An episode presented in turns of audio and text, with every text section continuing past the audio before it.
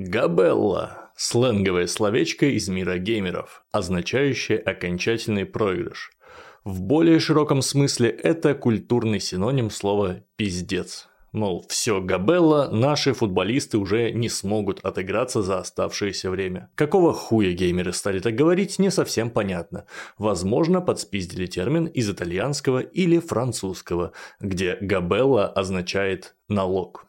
И заимствовано оно, кстати, от арабского кабала, но это уже совсем другое слово.